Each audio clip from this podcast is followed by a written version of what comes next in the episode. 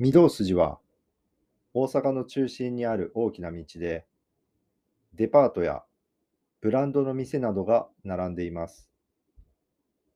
大阪市などは人が歩く道を広くすると、御堂筋がどのように変わるか調べる実験を始めました。車が通る6つの車線のうち、両側の2つの一部を人が歩く道にしました。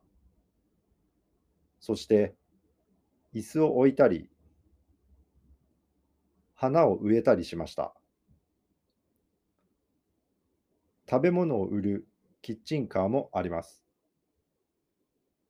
市などは、歩く人の流れや周りの交通などを調べて、どうしたら御堂筋がもっと賑やかになるか考えます。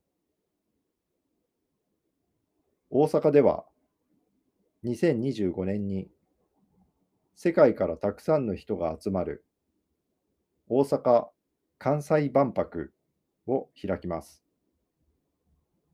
市は人が歩く道を広くする工事を進めて、御堂筋にもっと人が来るようにしたいと考えています。